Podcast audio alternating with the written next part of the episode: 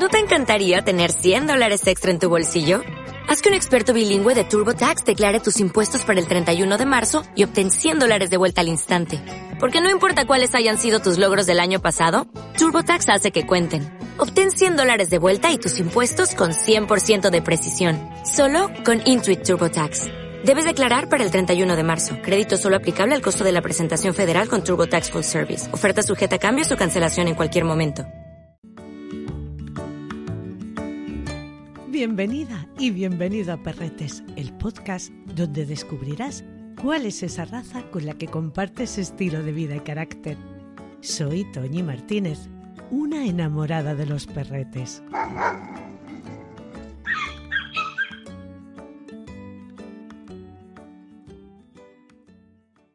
Era el quinto día de la creación.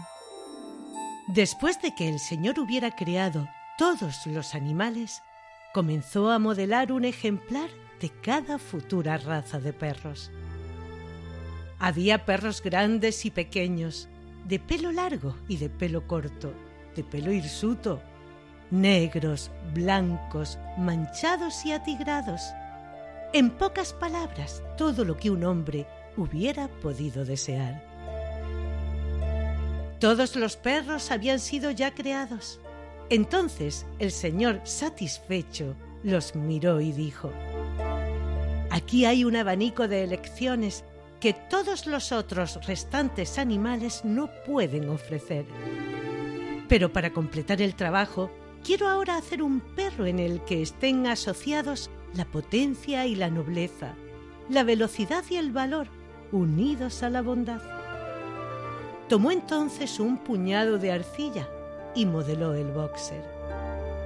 Era igual al que conocemos hoy, solo que su cabeza no se diferenciaba mucho de la de otros perros. El señor se alegró y dijo, Este me ha salido bien de verdad. Por esto lo quiero poner aparte, ya que está hablando todavía y puede ser fácilmente dañado. El boxer había oído todo y levantó orgullosamente la cabeza, porque había entendido que era el más hermoso de todos. Además, no despreciaba el hacerse grande entre los otros perros y pretendía reconocimiento y honores por parte de todos. Las razas pequeñas estaban de acuerdo y tributaban al boxer los honores pedidos. Pero las razas más grandes se comportaban de manera diferente porque soportaban con disgusto que un boxer, apenas de tamaño mediano, tuviera que estar antepuesto a ellos. Comenzaron enseguida palabras ofensivas, pero de repente, y ninguno se lo esperaba, el boxer, lleno de rabia, se precipitó contra sus adversarios. Pero este no había tenido en cuenta su hocico que estaba todavía hablando, porque había sido hecho el último y la arcilla no se había secado aún. El hocico se aplastó notablemente y cuando el señor acudió a sacarlo de la reyerta, la desgracia había acaecido. Pero el señor sonrió y dijo, como forma de castigo, te quedarás así, como estás ahora. Frau Stockman, madre de la raza boxer. Para conocer cómo surgió esta adorable raza, tendremos que retroceder hasta el siglo XVI.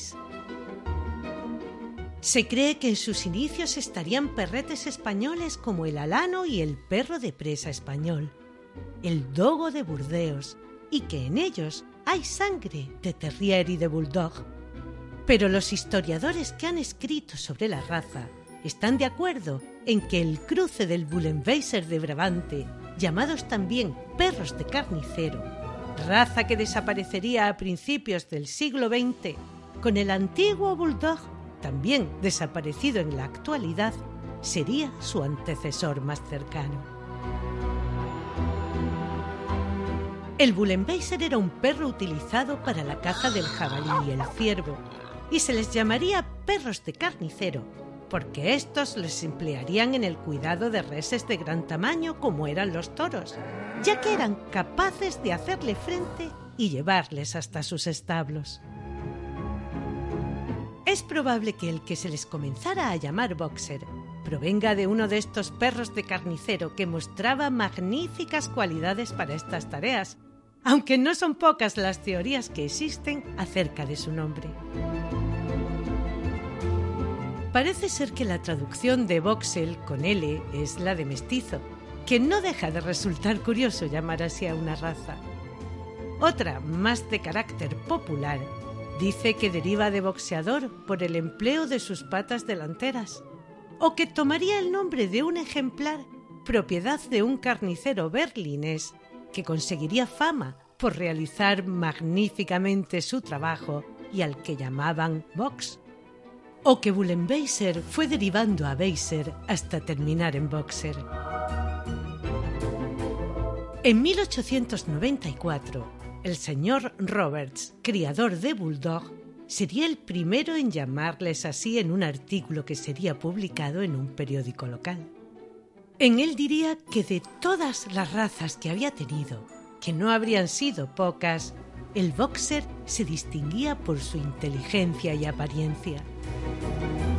Se quejaría de la falta de un programa de cría serio y de que por este motivo no nacieran en una camada más de uno o dos buenos cachorros, y expresaría su deseo de que personas serias dentro de la cinofilia crearan un club que diera lugar a que se consolidara la raza en Alemania.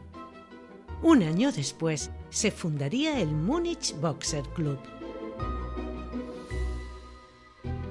El 26 de febrero de 1985 nacería Flocky, como resultado del cruce de un antiguo bulldog inglés llamado Tom, propiedad del señor Tunising, y Alt Shecken, la hija de Flora. Flocky sería el primero en ser inscrito en el libro de orígenes alemán del boxer también sería el primero en ganar en una clase en una exposición donde ya serían admitidos como raza boxer junto a tres ejemplares más. El señor Roberts y un grupo de aficionados a la raza este mismo año fundaría el Club del Boxer en Alemania. En 1902 se redactaría un primer estándar basándose en Flock St. Salvador, ganador de la primera exposición especial de la raza y considerado en ese momento como el tipo ideal, y en el que se diría que en apariencia general el boxer se caracterizaba por ser un perro de talla media, pelo corto, fuerte, recio, ágil y elegante, que se apoya sobre miembros rectos y robustos. El tipo de mordedura en tijera y la cabeza acortada como la de un alano más tarde se utilizaría al bulldog de la época y se establecería en 1905 un segundo estándar. Se considera a Meta von der Pasch la primera hembra de la raza tal como la conocemos en la actualidad. Se le cruzaría con Flock y de esta nacerían dos ejemplares que ejercerían una gran influencia sobre la raza. Entre sus descendientes estarían Lustin von Dong, criado por el matrimonio Stockman, de los que te hablaré con más detalle. En 1904, el American Kennel Club reconocería la raza. En 1920 se volvería a revisar el estándar, destacando como características principales la mordida prognata, en la que la mandíbula inferior sobresale de la línea de la mandíbula superior. Cabeza braquicéfala, o lo que es lo mismo, cabeza corta y cara achatada, paladar blando y alargado, huesos nasales cortos y orificios nasales a menudo más reducidos de lo habitual. Incremento de la talla y la aceptación del color blanco llevado en forma armónica hasta un tercio total del manto. En 1925 fueron excluidos los boxers negros y en 1938 Los Manchados. Miriam y Philip Stockman, reconocidos como la madre y el padre de la raza, aportarían al que es considerado el semental más importante, llamado Rolf V. Vogelsberg. En el libro Mi vida con los boxer, Miriam Stockman expresaría el malestar que sentían de que hubieran adoptado un nombre inglés siendo un perro alemán y nos relata gran parte de su historia. Conoció a Philip en Múnich, donde ambos acudían a clase de dibujo, pero no mostraría ningún interés por él hasta el día en que éste le contara las travesuras de sus perros, lo que le llevaría a preguntar que de qué tipo de perro le hablaba. Philip le describió diciendo que parecía un tigre con la cabeza grande y el hocico negro. ¿Un boxer, quizás? le preguntó ella. La curiosidad por aquel animal también le llevaría a conocer a aquel muchacho que le presentaría a Pluto, un boxer tal y como ella había supuesto. Notó que era obediente, pero había matado a un chivo y herido en una pata a un perro algo más grande que él. Seis meses más tarde se habrían comprometido. Pluto iba camino de ser su primer boxer. Diría de él que a pesar de causarle muchos problemas, para ella era maravilloso. Comenzaría a leer los artículos publicados en la revista Boxer de Art Boxer Blatter e iría aprendiendo de las opiniones de jueces y del estudio del estándar de la raza, a la vez que lo iba comparando con Pluto. Había muchas diferencias y llegaría a la conclusión que no era un boxer puro. Tras una conversación con Philip para poder utilizar a Pluto como reproductor, se registraría como criadora y buscaría una hembra. Sería Laska, que en ese momento tenía seis meses la elegida. Se uniría al Munich Boxer Club y seguiría aprendiendo de las publicaciones de la revista del boxer. Un macho atigrado llamado Rolf Vogelsberg brillaba en ese momento en la raza. Laska era leonada, con una mancha blanca en la cabeza, por lo que este macho llamaría su atención. En 1911, la pareja contraería matrimonio y acudirían a las exposiciones del boxer en la ciudad de Múnich. Un ambiente bélico comenzaba a caldearse.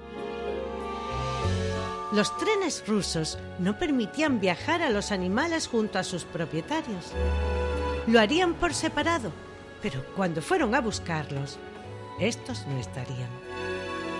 Philip enviaría un telegrama para que le dijeran dónde se encontraban sus perros, hasta que por fin al octavo día aparecerían. Estaban flacos y sucios, pero felices de encontrarse con su propietaria, que día tras día había acudido en su busca. Registraría a Pluto y Lazca bajo el afijo Fondón, cuya traducción es sobresaliente. Pluto moriría sin llegar a cruzarse con Lazca, pero sería durante la celebración de una exposición de boxer donde se encontrarían con un macho atigrado que estaba en venta y sin dudarlo se harían con él. Se trataba de Rolf von Wolfsberg. También se harían con la madre de Laska, que le daría buenas camadas. Conseguiría su primer éxito como criadora. En las siguientes camadas cruzaría Alaska con Rolf, pero todas las crías tendrían calidad baja. Volvería a cruzar a Traudel con Rolf. Esta vez nacerían nueve machos, cuatro de ellos blancos, pero solo dos sobrevivirían. Credo Fondon, uno de ellos, sería un buen ejemplar.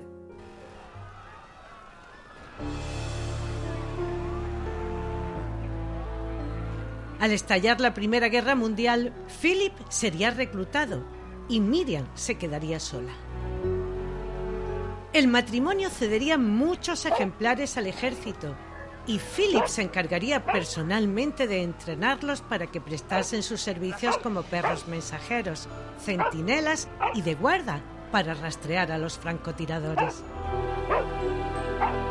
Los primeros campeones de la raza también se incorporarían a estas tareas por sus demostradas capacidades, ya que para tener este título, la Sociedad Canina Alemana les tenía en cuenta sus habilidades ante el trabajo como perros de protección e instruidos en disciplinas de obediencia.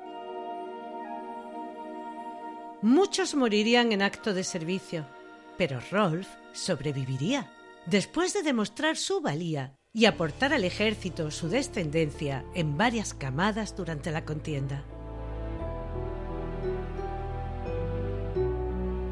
Ningún ejemplar conseguiría desbancarle las exposiciones de morfología o belleza. Conseguiría cinco campeonatos, el último una vez terminada la guerra, ya con 11 años de edad. La vida no estaba dispuesta a darle el más mínimo descanso a Miriam. Habrían tenido que vender su casa y mudarse a una granja. Philip moriría de manera inesperada y también lo haría Rolf. Sus perros se enfermarían y ella casi que no disponía de posibilidades para alimentarlos y comprarles los medicamentos y las cosas necesarias. Todo se le volvería en contra para seguir criando. La fama del boxer cruzaría el charco y muchos americanos acaudalados buscarían boxer criados en Alemania para incorporarlos a sus planes de cría y mejorarlas. A Miriam no le quedaría más remedio que desprenderse de sus mejores perros. Uno de ellos sería el campeón Sigurd, uno de sus principales y más prometedores sementales, y Lustig, al que se le considera como el ejemplar más influyente de la historia, ambos criados por ella y con su afijo Fondon. Lustig pasaría a ser propiedad del criadero Tolgibut, con el que conseguiría crear una línea que le llevaría hasta Van Hawaii of Sirascret, un campeón al que aún se le sigue considerando como el top, como el nova más de la raza, el mejor perro de exposición de todos los tiempos.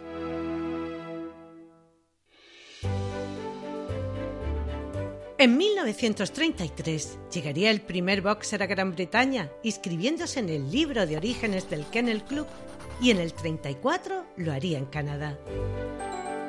El primer perro inscrito en el libro de orígenes canadiense sería Anthony Adversive, propiedad del criador Marion Young, que también se haría con Sigurd Fondon de Miriam Stockman. En 1936 se fundaría el American Boxer Club y el British Boxer Club, y en 1939 este último inscribiría a su primer campeón criado por la secretaria, la señorita Spring, un ejemplar de nombre Horsa of Lake Hill.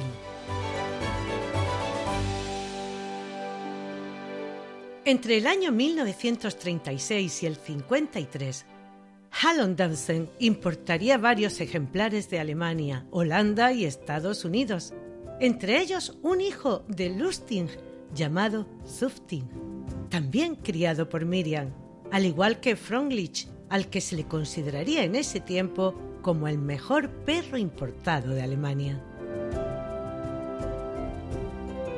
Zuftig estaría poco tiempo en Inglaterra, pero el suficiente como para dejar a la raza otro magnífico ejemplar llamado Zulu, que influiría notablemente sobre la raza en el país.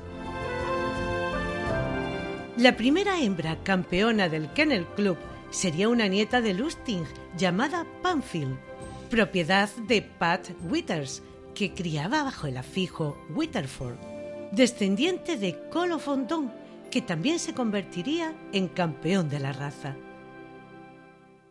Con el estallido de la Segunda Guerra Mundial, el gobierno alemán decidiría qué razas eran rentables mantener, teniendo en cuenta su utilidad. El boxer ocuparía la segunda posición en el ranking. Miriam entrenaría a sus perros para que ejercieran como mensajeros. No sería fácil, tenían que realizar esta tarea bajo el estruendo de los disparos. Una vez más, la llevarían a cabo demostrando sus grandes actitudes.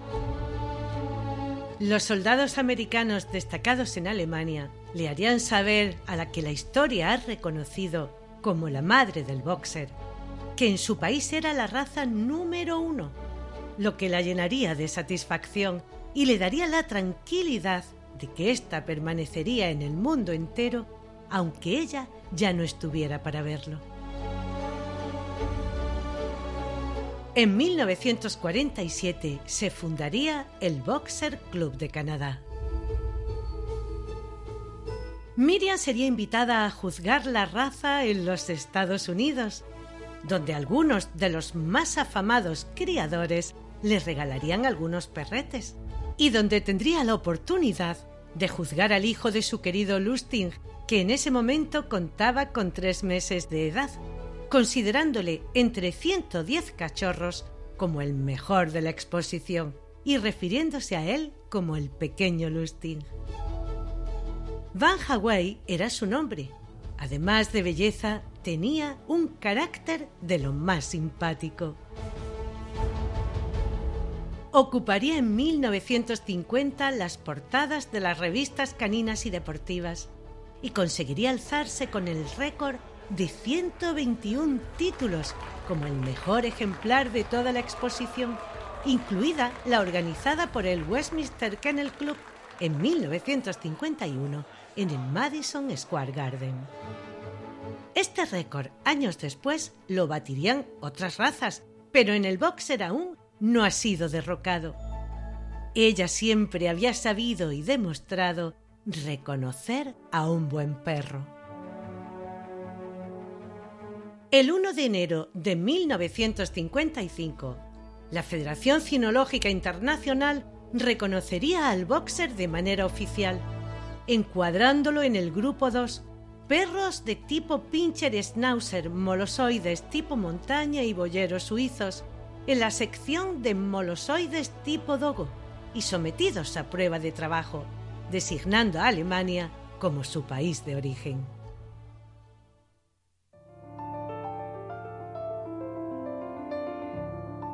En 1957, el señor Wagner considerado el criador americano más influyente y que lo haría bajo el afijo Meslen, enviaría el primer boxer a Japón, llegando incluso a mandar grandes campeones.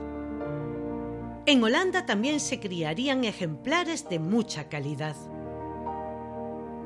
Piet van Melis, considerado posiblemente como el mejor de ellos, diría. En Inglaterra hay muchas menos diferencias entre los perros porque los jueces y los criadores buscan más bien calidad general del perro. En los países europeos, la cabeza del boxer es de máxima importancia. A continuación viene el cuerpo y lo último que se mira es el movimiento. El rechazo a todo lo que provenía de Alemania después de la Segunda Guerra Mundial daría lugar a que en este país dejaran de reproducir con ejemplares nacidos allí. Y es por eso que en los boxer holandeses observamos que son menos corpulentos y fuertes, de muy buenas cabezas, que no son demasiado cortas y que guardan una buena proporción con el resto del cuerpo. Las manchas blancas en la cabeza, pecho y pies se relacionan con muchos boxer americanos de renombre, a los leonados se les tiene como ejemplo del boxer británico. Alemania, país que cuida mucho la salud, el carácter y las actitudes de trabajo en todas sus razas, sigue teniendo en cuenta para obtener el título de campeones que estos pasen una prueba básica para así certificar la cría, en la que deben tener caderas sanas, superar tres niveles de pruebas de protección y tres niveles de obediencia. Todo esto se refleja en los pedigrís para que a la hora de realizar nuevos cruces se disponga de toda la información necesaria, tanto de progenitores como antepasados, y se pueda valorar correctamente si es adecuado o no.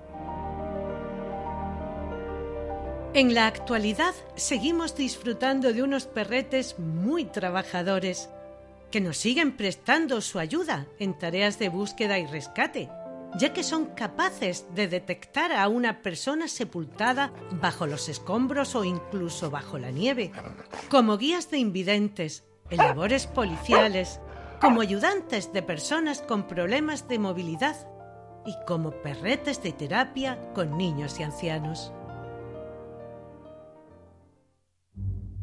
En la escuela canina Kerkus, a la que acudo desde hace más de 20 años a divertirme con mis perretes, tuve la ocasión de observar a Dana, que junto a Lourdes, su guía, hacían terapia con una pequeña de no más de 8 años con problemas de autismo. Aquellas imágenes las guardo en mi memoria. La dulzura y el esmero que le mostraba a la pequeña y cómo le llamaba su atención convencida de que lo conseguiría, es algo que no se puede olvidar. Su oído está muy bien desarrollado. El American Kennel Club dice de él que es un perro de guarda auditiva, lo que le convierte en un perfecto compañero para personas sordas. Buen guardián de su casa y su familia, aunque sin mostrar agresividad, a no ser que lo vea necesario. Inteligente, tremendamente cariñoso y afectuoso con todo el mundo. Bastante besucón. Si desconfía de alguien, hazlo tú también. Siempre alegre y de buen humor, amable, niñera perfecta por su alegría y ganas de jugar el tiempo que haga falta. Aguantará pacientemente absolutamente todo, aun cuando se haga anciano. Se dice de ellos que son eternamente cachorros, aunque por buena que sea su actitud, como siempre te digo, deberás de vigilar el juego y enseñar a las personas chiquitas a respetarles, como se debe de hacer con cualquier compañero de juegos. Le podemos definir como un perrete seguro de sí mismo, tranquilo y equilibrado, valiente y defensor de lo suyo desde el inicio de su historia, aunque si llega el momento, sabrá mostrarse fiero. Por naturaleza es obediente, incapaz de guardar rencor, limpio, honesto y nada engreído. Esto le convierte en un compañero ideal de la familia. Versátiles y adaptados a vivir en cualquier lugar, el mejor sitio para él será lo más pegado posible a su familia y deberás dedicarle tiempo y atención. Tienen una alta energía, así que necesitará le lleves a correr, saltar, a jugar contigo a lo que sea. Aprende con mucha facilidad todo lo que te propongas enseñarle. Como en todas las razas y en especial las orientadas hacia alguna utilidad, este tiempo compartido de diversión hará que se establezca un vínculo muy especial entre ambas partes. Mónica Sánchez Marina, nuestra instructora formadora reconocida por la Real Sociedad Canina de España, evaluadora del Zoo Sanitario de Málaga e instructora en la Escuela Canina Kerkus, nos enseña cómo debemos jugar con ellos. Los Bossers son perros muy juguetones que tienen una fase de cachorro, digamos, más larga que otro perro, mientras un pastor alemán o un golden tienen año, año y medio de que digamos que son cachorros jóvenes, en un boxer o en un labrador, eso se convierte en dos o tres años. Eh, además son perros muy físicos, con lo cual lo que les gusta siempre es la lucha, es saltar, es brincar y los ves muchas veces que saltan otros perros, que cogen algo y empiezan a cabecear, pero es que es lo que seleccionamos en ellos. Entonces la mejor manera de, de, de aprender a jugar con un boxer, de que él se divierta, es con mordedores, con pelotas con cuerda, con algo que él pueda luchar, que a veces gane y a veces no, y a veces con dos pelotas o dos mordedores para que el perro no coja la pelota al mordedor y se nos vaya y no haya forma de que, de que vuelva. Los deportes caninos también le apasionan, así que si buscas un club donde practicar alguno, lo pasaréis en grande. Como te comentaba antes, se les instruye en disciplinas deportivas con muy buenos resultados. David García Suárez, nuestro juez internacional de trabajo deportivo, creador del método Prosopea para terapia en niños y niñas discapacitados e instructor en la escuela canina Kerkus, nos habla de ello. Hace tiempo se veían con mucha frecuencia y hoy no están tan extendidos. Y, veíamos un poco cómo pasa en el pastor alemán, que hay mucha diferencia entre los perros bien seleccionados y perros eh, criados pues por particulares sin tanto conocimiento. Y bueno, para mí son una de mis razas también, porque yo cuando empecé a entrenar perros, empecé principalmente con boxer, era nuestra fuente de entrenamiento principal, y son un perro que le tengo especial aprecio. De hecho, tuve hasta la suerte en el 2018 de juzgar un campeonato del mundo de boxer en, en el deporte de IGP y son una raza que para mí siempre han sido especiales. Son perros muy, muy especiales porque siempre han sido muy combativos.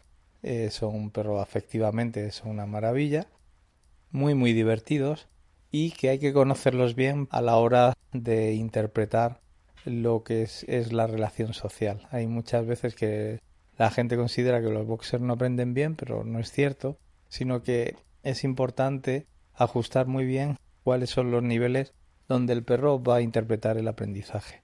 Hay perros que básicamente casi lo que más disfrutan son siempre las, las motivaciones sobre juego de presa y a partir de ahí se puede construir casi todo lo que trabajemos en el perro. Luego, pues su anatomía es especial, con lo cual hay que tener mucho cuidado con el calor en nuestras zonas así un poco de Andalucía pero que teniendo un poco de cuidado, pues lo llevan también sin ningún problema. Hoy en día son perros que tienen una estética para mí estupenda y maravillosa, pero que eh, han perdido un poco, también los hace más fáciles de compañía, esa parte un poco eh, de perro de combate que tenían en su origen. Pero son perros siempre muy divertidos y yo siempre recomiendo mucho que se sea cuidadoso y se vaya a buenos criadores, ¿vale? Porque hay mucha, mucha diferencia, e incluso para el carácter, cuando se va a un buen criador de esta raza. Su belleza no pasa desapercibida. Es elegante, bien musculado y con un aspecto de total nobleza. La Federación Cinológica Internacional lo describe como un perro de tamaño mediano, de pelo liso, fuerte, con una estructura corta y cuadrada y huesos fuertes. Su musculatura es seca, bien pegada al hueso, fuertemente desarrollada y en relieve. Sus movimientos son vivaces, llenos de fuerza e hidalguía, que no debe parecer tosco, pesado o liviano. Sin duda es su cabeza, que debe de estar bien proporcionada con el cuerpo, sin ser pesada o ligera, lo que más le distingue. Su hocico ancho y poderoso, con una máscara oscura, debe estar fuertemente desarrollado y con una mordida poderosa y sana. Las arrugas en la frente cuando algo le llama la atención y esas otras desde la base de la nariz hacia los lados, su nariz ancha y respingona, sus ojitos oscuros, que no deben ser demasiado pequeños, saltones o hundidos, lejos de resultar amenazante, irradia ternura, energía e inteligencia. La línea superior del cuello forma una elegante curva desde la base del cráneo hasta la cruz. Debe ser más bien largo, redondo, fuerte, musculoso y seco, sin papada. La cruz debe ser bien marcada. La espalda, incluyendo la zona de los riñones, debe ser corta, fuerte, recta, ancha y bien musculada, con la grupa ligeramente inclinada un pecho profundo que llega hasta los codos y un antepecho bien desarrollado. Las costillas bien arqueadas pero sin tener forma de tonel. La cola de inserción más alta que baja, con un largo normal. En sus patas los huesos deberán ser fuertes y en las traseras bien musculadas. Su piel debe ser bien pegada al cuerpo, sin arrugas ni pliegues, elásticas, con un pelo corto, duro y brillante. Les veremos en dos colores, leonado y atigrado. El leonado puede tener diferentes tonalidades, desde un leonado claro hasta un rojo ciervo oscuro, aunque las tonalidades intermedias, el leonado rojizo, son las más bonitas, con una máscara negra. El color blanco no está admitido. La variedad atigrada tiene como base la leonada en las coloraciones antes mencionadas, con líneas oscuras o negras en dirección a las costillas. El color base y las líneas deben diferenciarse claramente entre sí. Las manchas blancas están admitidas considerándose atractivas. Deberás cepillarle con frecuencia. Como sucede con todos los perretes de pelo corto, si no lo haces así, tendrás pelos por todas partes, ya que caerán y se clavarán en los sitios más insospechados. Necesitarás un guante de látex y un acondicionador en spray para hidratarlo. Esto no te llevará demasiado tiempo. A la hora del baño utiliza un champú de hidratación intensa, siempre de buena calidad y con un pH 7, que es el que se corresponde con la piel de los perretes, y hazlo cada vez que lo necesite. Presta atención a que en las zonas donde tiene sus arruguitas queden bien limpias, bien aclaradas y bien secadas. Esto es muy importante porque si no pueden aparecer hongos e irritaciones. Cuando esté mudando, si le bañas una vez en semana con agua calentita, le ayudarás a que se deshaga con más rapidez del pelo muerto y que el nuevo salga mucho más bonito. Cuando lo tengas bien aclarado, ponle un buen hidratante, déjalo el tiempo que recomiende y vuelve a enjuagarlo. Limpia sus oídos y revisa el largo de sus uñas. Como todo ser vivo, tendrá sus dolencias y deberás tener cuidado con las que son hereditarias o genéticas, como es el caso de la displasia de cadera, la estenosis aórtica y la mielopatía degenerativa.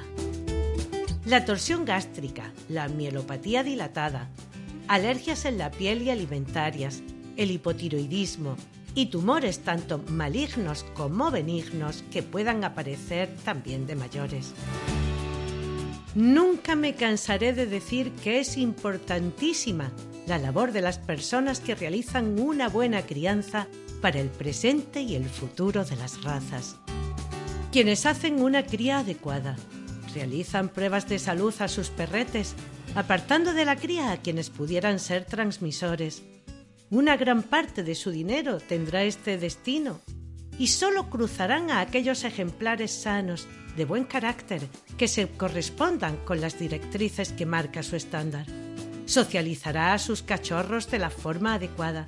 Te lo entregará con sus vacunas y desparasitaciones correspondientes e inscritos en el libro de orígenes de su país. Es la historia de ese cachorro que llevarás a tu familia y con el que compartirás tu vida. La crianza responsable no fabrica perros, no explota, es un arte que solo quienes la conocen deben realizar. Por eso, cuando hayas encontrado a quienes creas que se merecen tu confianza, deberás saber esperar. Nunca tengas prisa. Es un compromiso de una media de 12 años. Ten paciencia.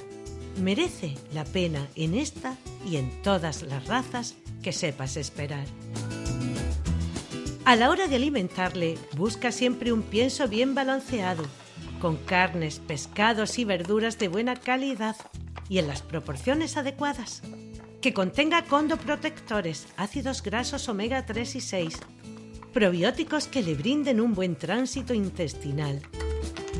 Nunca le des restos de tus comidas, porque contienen ingredientes que en muchos casos no debe comer. Proporciónale un hueso grande y crudo, con el que mantener limpios sus dientes y agua fresca y abundante. Su esperanza de vida está entre los 10 y 12 años. Su estándar marca peso y altura. Los machos estarán entre los 57 y 63 centímetros, con un peso superior a los 30 kilos. Las hembras entre 57 y 39 y unos 25 kilos aproximadamente. Rafael Fernández de Zafra, infatigable estudioso, conocedor de multitud de razas, abogado y juez de la Real Sociedad Canina de España, nos cuenta esas otras historias de la historia que tanto nos gustan. Referente al boxer, tengo una anécdota muy bonita de esos héroes anónimos que siempre tenemos en el mundo del perro. Yo conocí un perro que se llamaba Boy, un boxer rojo de máscara negra, que era de un señor que se llamaba don Federico Morales. Don Federico tenía una parcela eh, por una zona de huerta llamada Quicártama, que tiene unas grandes acequias y unos grandes canales para regar como se regaba antiguamente a, manta, ¿no? Eh, sin, sin goteo, simplemente por inundación. Pero claro, entraba el agua del canal con gran potencia y entraba en una acequia y eso pues cogía una fuerza grande y, podía causarle daño a una persona. Pues mira por dónde llevaba un sobrino de él, el niño se tira a la acequia para refrescarse en verano, abre la compuerta y el niño que se ahogaba. No había ningún adulto con él, confiado en que el niño estaba por allí jugando, y Boy se tiró al agua a rescatar al niño. Consiguió sacarlo al niño con el hombro dislocado, de tanto tirar de él y, lógicamente mordido, pero lo salvó de morir ahogado. Y además os cuento que eso lo he visto yo. El animal perdió las almohadillas de las patas delanteras y muy dañadas las de las patas traseras, intentando salir de aquellos canalones, porque claro, el animal con el peso del niño no podía, hasta que pudo encontrar el momento para apoyarse con las patas traseras y sacar a un niño cogido del hombro con cuatro años. Para mí Boy fue mi héroe de los chatos. Siempre lo recordaré con gran cariño.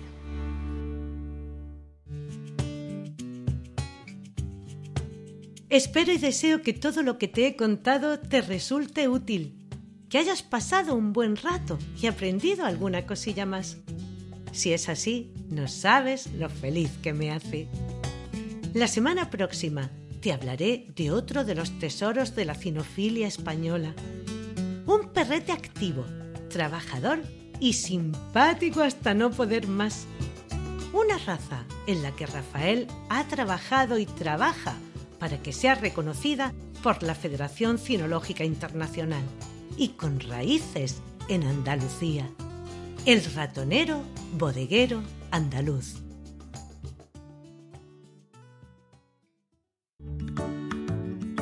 Has escuchado Perretes, un podcast de Toñi Martínez con la colaboración de Mónica Sánchez Marina, Rafael Fernández de Zafra y David García Suárez.